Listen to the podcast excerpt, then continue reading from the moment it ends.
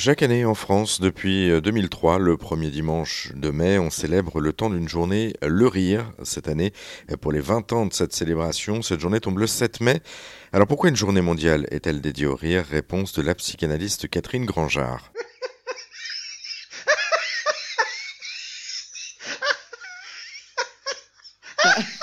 Moi, j'ai envie de dire, euh, soit parce que ça fait vraiment du bien, soit parce qu'on oublie trop que rire est absolument indispensable. Et il paraît que c'est même le propre de l'homme. Mmh. Et euh, en féministe, je rappellerai, et de la femme aussi. Hein, ah, clairement.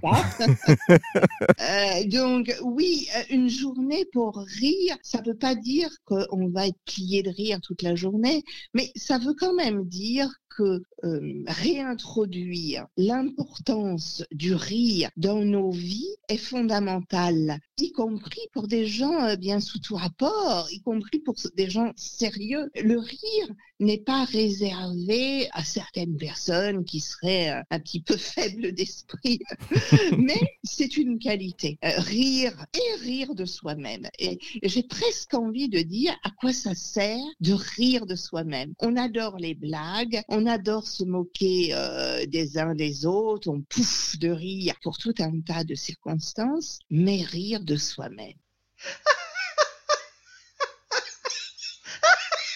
Allez, pour cette journée du rire, le 7 mai, rions donc de bon cœur. En plus, c'est très bon pour la santé.